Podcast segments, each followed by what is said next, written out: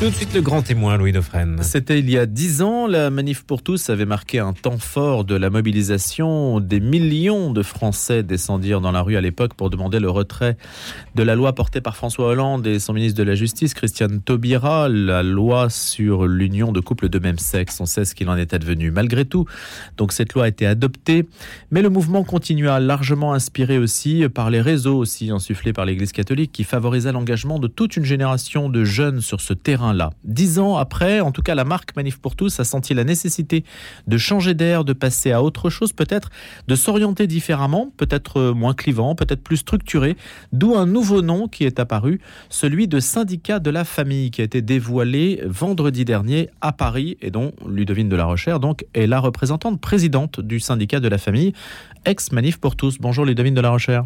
Bonjour Louis Dauphren. Donc vous êtes syndicaliste maintenant Je suis syndicaliste, absolument. Alors c'est pas c'est pas un syndicat professionnel, mais il y a euh, beaucoup de syndicats. Par exemple le syndicat de l'eau. Enfin voilà, on peut euh, on peut créer un syndicat dans différentes euh, dans différents domaines. Pourquoi ce nom? Alors pourquoi ce nom? Parce que en fait tout le monde sait qu'un syndicat défend. Et donc, quand on dit, quand on dit syndicat de la famille, euh, tout de suite, on entend bien que euh, nous défendons la famille. Alors, nous le faisons depuis dix ans, bien entendu, euh, et il s'agit malgré tout d'intensifier, de clarifier. et c'est un nom qui est plus révélateur de, de, nos objectifs. Et à l'inverse, la manif pour tous était un nom qui était très circonstanciel euh, et qui, dans l'esprit de beaucoup, rappelait spécifiquement la loi Taubira.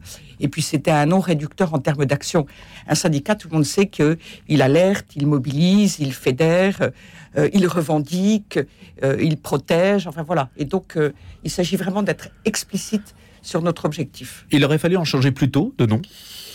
Je ne suis pas sûre, parce que, en même temps, la manif pour tous, elle est, alors, elle est, elle a une notoriété très importante et qui a été pendant ces dix années euh, très efficace quand euh, pour aller rencontrer des politiques, pour aller rencontrer euh, des institutionnels, autrement dit pour assumer ce que nous souhaitions faire qui était de défendre le respect du mariage, le respect de la filiation père-mère-enfant. Et on était confronté notamment au projet de loi de PMA sans père pour les couples de femmes et les femmes seules, projet de loi de PMA pour les personnes trans, ou encore au prosélytisme euh, du changement de sexe euh, auquel on incite aujourd'hui les mineurs, et c'est un désastre. Mais voilà, au bout de dix ans, euh, il fallait... Qu'est-ce qui est un désastre Encore une fois, changer de paradigme. Ce qui est un désastre, c'est cette, ce véritable prosélytisme auprès des jeunes, auprès même des enfants, des adolescents, et qui consiste à leur dire tu n'es peut-être pas un garçon, tu n'es peut-être pas une, une, fille. On remet en cause auprès d'eux euh, leur identité sexuelle. Alors, c'est ce qu'on appelle d'ailleurs euh, l'idéologie du genre, et euh, c'est la même idéologie, c'est celle qui fonde le mariage de personnes de même sexe, ou encore une filiation dans laquelle il y aurait prétendument deux pères ou deux mères. Il peut y avoir un père et un beau-père, ou une mère et une belle-mère, mais il n'y a pas de père ou de mère. Et dans cette continuité, on a aujourd'hui un prosélytisme qui se développe et qui vise en particulier les jeunes. Euh, et qui est très grave puisque ceux qui rentrent dans cette euh, logique, dans cet engrenage, euh, en ont des conséquences, des effets irréversibles dès les premières étapes de ce qu'on appelle une transition. Quand, Ludovine de la Recherche, quand une transition s'exprime dans le cadre de l'enseignement catholique, par exemple, vous qui avez eu des responsabilités dans la communication de la conférence d'évêques de France à une certaine époque, est-ce qu'aujourd'hui vous avez une communication adaptée aux chefs d'établissement pour savoir ce qu'ils doivent faire en pareille situation? Oui, absolument. Euh, je, rencontre un certain nombre de chefs d'établissement ou de directeurs euh, euh, au niveau des académies, ou directeurs diocésains pour l'enseignement privé catholique, mais aussi de chefs d'entreprise. Que faire quand on est confronté à cette question-là? Eh bien, pour ce qui concerne les écoles, la première des choses, c'est les parents. C'est-à-dire que contrairement à ce que disait la circulaire Blanquer, euh, qui disait euh, les enseignants doivent gérer, ils doivent accepter, parce qu'en effet, euh, sa circulaire sous-entendait que on peut être né dans le mauvais corps, ce qui n'a absolument scientifiquement aucun sens. et cette circulaire disait aussi, si vous êtes un cas se présente et que l'enfant ne veut pas prévenir ses parents, eh bien, vous allez gérer sans prévenir les parents, ce qui est absolument invraisemblable. Les responsables, les éducateurs, euh, ceux qui ont la responsabilité pleine et entière des enfants sont les parents, premièrement. Et deuxièmement, les enseignants ou les directeurs d'établissement ne sont pas des psychologues euh, et, encore moins des psychiatres ou des pédopsychiatres. Donc ça veut dire que l'enseignant doit d'abord demander aux parents comment appeler l'enfant en classe? Non, l'enseignant doit d'abord, euh, celui qui est informé quelque part dans le cadre scolaire, doit absolument en parler aux parents. Quand un enfant a une difficulté scolaire, et, suivre des parents? On convoque, euh, je vais y revenir, on, convoque les parents et on voit avec eux comment régler cette difficulté. Et eh bien là, un enfant qui dit je ne suis peut-être pas dans le bon genre, enfin, ou dans le bon sexe. Euh, c'est un enfant qui est en souffrance, qui s'interroge sur son identité. C'est un enfant qui est déstabilisé. Il y a quelque chose qu'il faut absolument euh, comprendre, aller chercher, accompagner. Et donc, la première des choses, c'est d'en parler aux parents. Et les parents doivent être à l'écoute, sans juger, bien sûr, et, et personne n'est là pour juger. Mais ça veut dire que il faut comprendre ce qui se passe. Ça veut dire qu'il y a urgence, non pas à avancer vers une transition, mais à euh, chercher à identifier les causes de ce problème, les sources de ce problème. On sait aujourd'hui que euh, euh, la tentation de la transition ou, cette ce questionnement sur l'identité sexuelle concerne surtout des jeunes filles, un petit peu comme l'anorexie, d'une part. On sait aussi que cela correspond assez fréquemment à un problème de dépression ou un problème ou à des personnes qui sont touchées par des troubles du spectre autistique, etc. Donc il y a vraiment euh, la cause est à rechercher. Et ensuite, il y a... La cause est pathologique, en tout cas pour vous? En tout cas, il y a une souffrance. Euh, et que des jeunes s'interrogent sur leur identité sexuelle, ça n'est pas en soi nouveau. Le drame, c'est qu'aujourd'hui, on les incite à aller vers une transition et on les incite à penser qu'ils sont nés dans le mauvais corps, et je mets des gros guillemets. Euh, et s'il y a une inadéquation, une incohérence entre le corps et le psychique, eh bien, c'est source de souffrance et on ne peut pas inciter à cette déconnexion et donc inciter à changer de sexe. D'ailleurs, on ne change pas de sexe, c'est une illusion.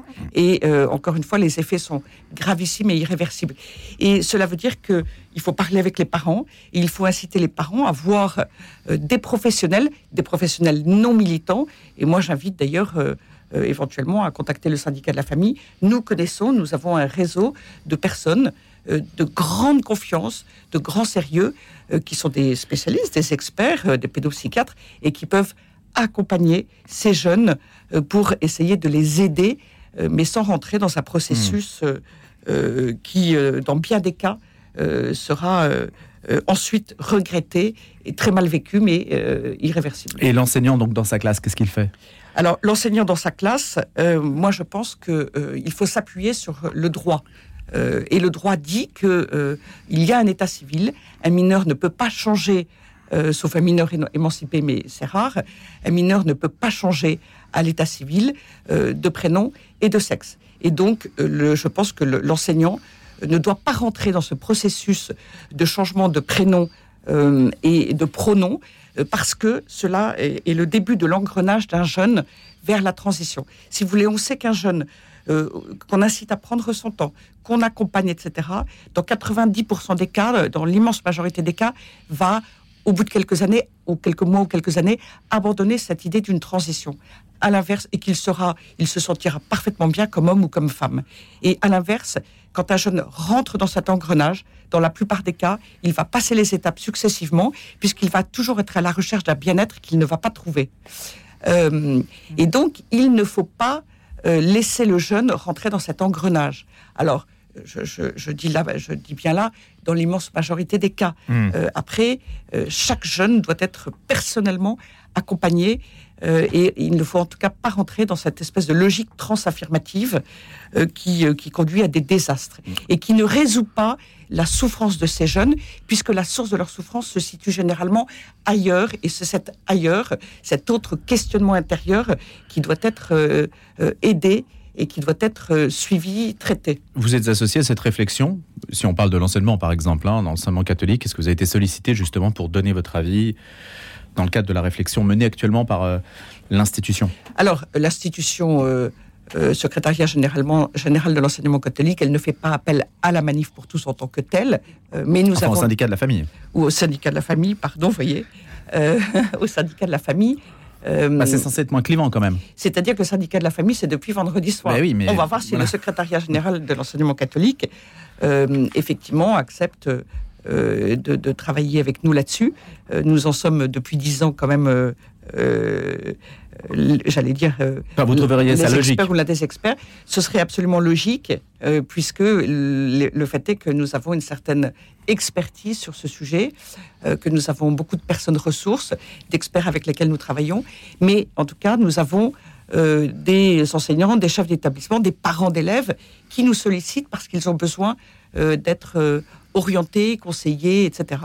Et de même des chefs d'entreprise qui sont en difficulté face au militantisme euh, progressiste LGBT, militantisme des associations euh, LGBT, viennent nous voir pour euh, savoir comment se protéger de, cette, de ce prosélytisme, parce qu'aujourd'hui, il est clair que c'est très politique. Personne ne peut dire euh, que ce militantisme n'est pas de nature politique, donc de nature clivante, et ça n'est pas forcément souhaitable, bien au contraire pour les entreprises, mais quelquefois les chefs d'entreprise ne savent pas comment répondre, et c'est bien normal, ce sont des sujets complexes, euh, délicats, euh, parce qu'ils sont, ce sont des sujets très humains, d'une part, et puis aussi avec une rhétorique de nature idéologique qu'il n'est pas facile, à laquelle il n'est pas facile de répondre.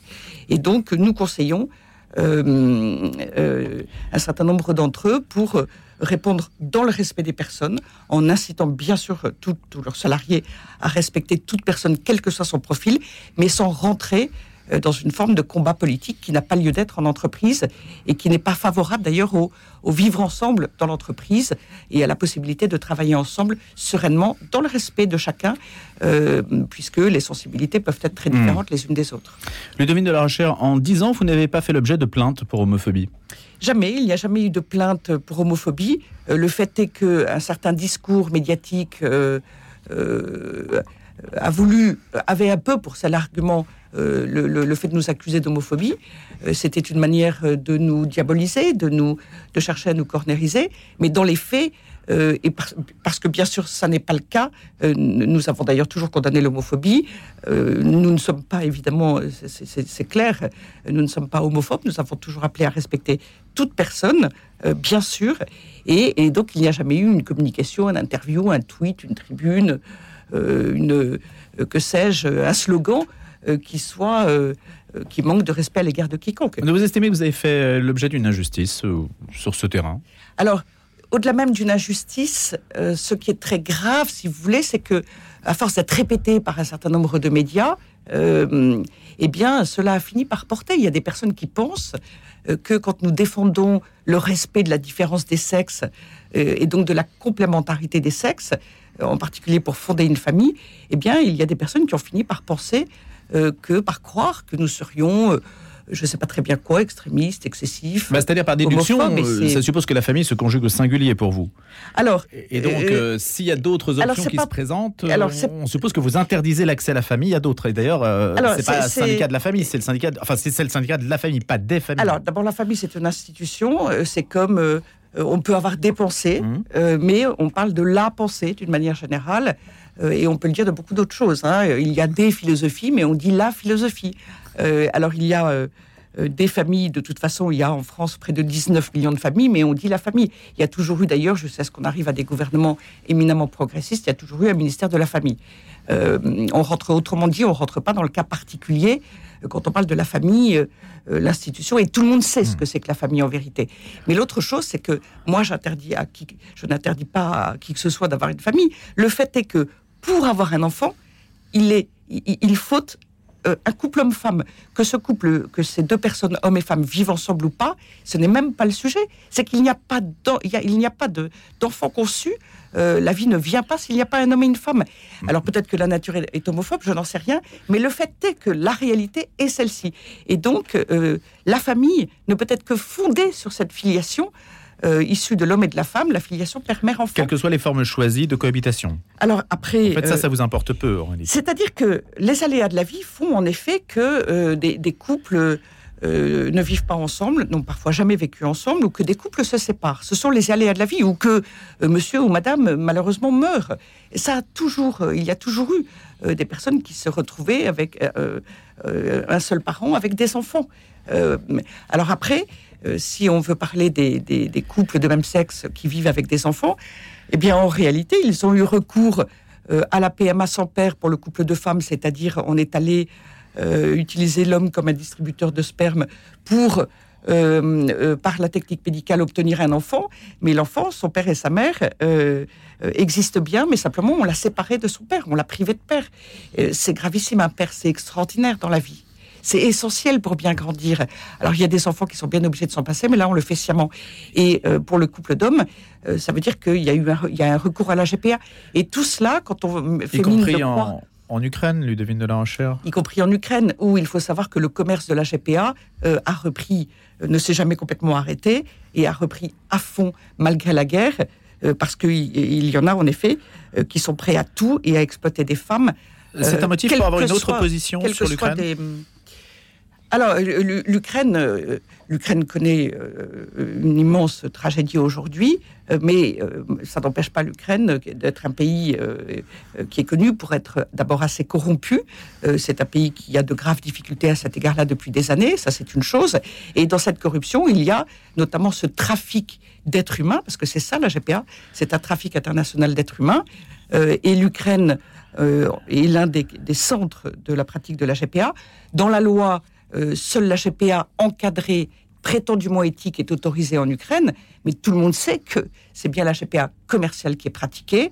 euh, et euh, les conditions d'encadrement supposées en Ukraine ne sont pas du tout respectées. Mais et en les autorités laissent faire depuis soutient des ce années. trafic? Est-ce que vous estimez qu'il y, a- il y a un automatisme entre le soutien qu'on peut apporter à ce pays et, et le fait que le trafic perdure? Non, pour moi, il n'y a pas de, il n'y a pas de, comment dire, euh, ce n'est pas parce qu'on soutient l'Ukraine face à, à cette, euh, ce contexte de guerre et d'attaque de la Russie que l'on soutient la GPA. En revanche, euh, on serait parfaitement légitime euh, à dire à l'Ukraine qu'il faut mettre un stop à, ce trafic international d'êtres humains. Au lieu de cela, on a, on a plutôt euh, euh, utilisé ce qui est arrivé en Ukraine pour dire Ah, les pauvres parents, euh, enfin commanditaires d'enfants, par exemple français, les pauvres c'est terrible, ils peuvent pas aller récupérer leur enfant. Et justement, si les parents sont dans un pays et l'enfant dans un autre pays, euh, que ce n'est pas leur enfant. Euh, et tout cela aurait dû être le révélateur de ce qu'est euh, la gestation pour autrui. Euh, alors, je dois dire que l'Union européenne, le Parlement européen, a condamné très fermement, alors euh, on n'en a pas beaucoup parlé dans les médias, mais le Parlement a condamné très fermement ce recours à la gestation pour autrui et cette exploitation des femmes ukrainiennes. Cela a été fait malgré tout, mais le trafic a, repris en Ukraine. C'est-à-dire que face euh, à des profits très lucratifs, il y en a qui, coûte que coûte, poursuivent euh, et ne peuvent pas s'empêcher de trouver aussi ce moyen-là de gagner beaucoup d'argent. Et la question, elle est là. François Hollande a réagi aux 10 ans de la manif pour tous euh, auprès d'une émission de télévision qui a pas mal contribué à votre notoriété, euh, de la Rochère. Il a dit Oh, il faut leur pardonner, y compris à ceux qui nous ont offensés. Alors, euh, que, ah, bah, ça, comment François que vous Hollande- décryptez ce- cet élément de langage Alors, quand Emmanuel, euh, quand euh, François Hollande dit qu'il faut nous pardonner, euh, la question se poserait aussi de savoir si nous, et si nous, nous, tous ceux, tous ceux qui nous sommes battus et que nous battons encore pour faire respecter la famille, mais si les enfants concernés pardonneront à François Hollande. La vraie question, elle est là. Parce que ces enfants, sciemment rendus, puisque c'est la conséquence de la loi de Taubira, sciemment rendus orphelins de père ou de mère, eh bien. euh, Il y en a combien On sait? alors, euh, alors, En fait, ça revient à faire un bilan du mariage pour tous euh, dix ans après. Exactement. Et le, le- c'est- le bilan du mariage, le bilan du mariage pour tous, dix ans plus tard, c'est que le mariage, de fait, un couple marié a droit euh, à, adopter, à l'adoption. Donc, on a aussi ouvert l'adoption. Donc, on avait des enfants orphelins euh, qu'on a rendus orphelins une deuxième fois de père ou de mère. Alors, à vrai dire, comme il n'y a quasiment pas d'orphelins, de, de- d'enfants à adopter, il y en a eu relativement peu par des couples de même sexe. Mais il y en a eu.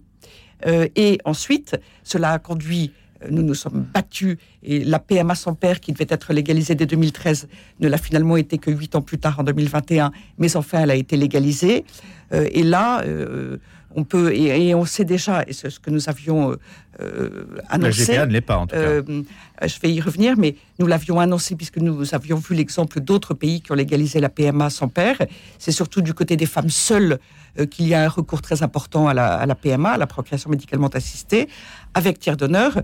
Et là, on peut penser que si on regarde les autres pays, on aura pe- peut-être des, des- des petits- un petit millier quelques petits milliers pardon, euh, d'enfants euh, chaque année qui naîtront euh, de la PMA sans père. On n'a pas un Euh, phénomène massif, Ludovine de la Rochère, non?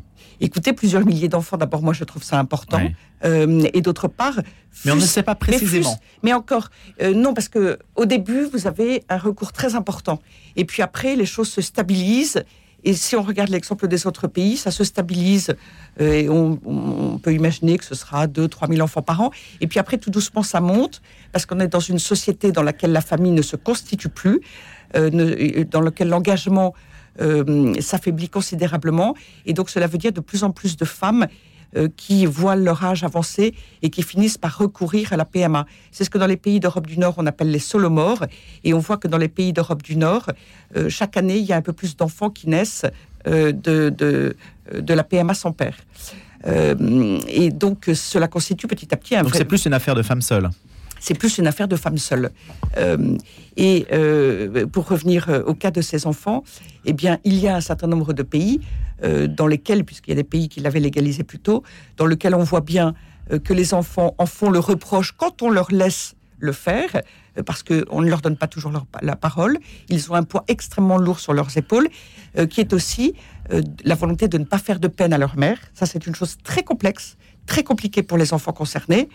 Mais on sait aussi dans la société que les enfants qui n'ont pas de père ont davantage de difficultés, euh, qui sont élevés par euh, un parent seul, ont davantage de difficultés euh, de tous ordres.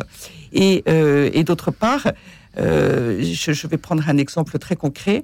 Devant le, en, en- comparution immédiate, les mineurs qui passent devant ce, en comparution immédiate, dans 80% des cas, n'ont pas de père qui les élève. Donc l'absence de père, elle a bien un impact concret et réel, euh, non seulement euh, dans la manière dont l'enfant va Mhm. grandir, mais aussi intérieurement et affectivement. Euh, et donc la question, si je reviens vers François Hollande, elle n'est pas tant bon, elle, est notamment vis-à-vis de nous, puisqu'il n'a pas voulu nous entendre en dépit de l'ampleur des manifestations, qu'il a nié pour ensuite reconnaître qu'il y avait plus de 1 million de personnes dans les rues les jours de mobilisation nationale. Euh, euh, elle est davantage vis-à-vis des, personnes concernées. Et puis, euh, il y a bien, dans la foulée de la loi Taubira, une indifférenciation sexuelle qui s'est déroulée petit à petit. Par exemple, vous avez désormais dans le, droit, on ne parle pas de, plus de époux et épouses, mais des époux. On parle plus du père et de la mère, on parle des parents. Euh, de même dans la culture, d'une manière plus générale, et euh, dans ce prosélytisme que j'évoquais, de la différenciation des sexes, et même de l'idée que euh, les identités sexuelles hommes et femmes ne sont que des constructions euh, qui Hmm. seraient factices et qui viseraient en fait, avec les stéréotypes de genre, à élever les petites filles de manière à être soumises à l'homme. Et donc, c'est soi-disant euh, l'invention de l'homme et de la femme pour assurer le patriarcat. Euh, et on en est aujourd'hui dans ce discours très prégnant porté, euh, par exemple, par la NUPES et par d'autres courants euh, politiques, et qui ont des conséquences humaines très importantes et qui attaquent, qui déconstruisent la personne humaine et la famille alors qu'elle structure la société et la personne et qu'on a besoin de la famille. On voit qu'il y a encore beaucoup de sujets sur lesquels vous allez pouvoir vous exprimer. Merci Ludovine de la Rochère d'être venue ce matin. Donc présidente du syndicat de la famille ex-Manif pour tous. Je vous souhaite une bonne journée.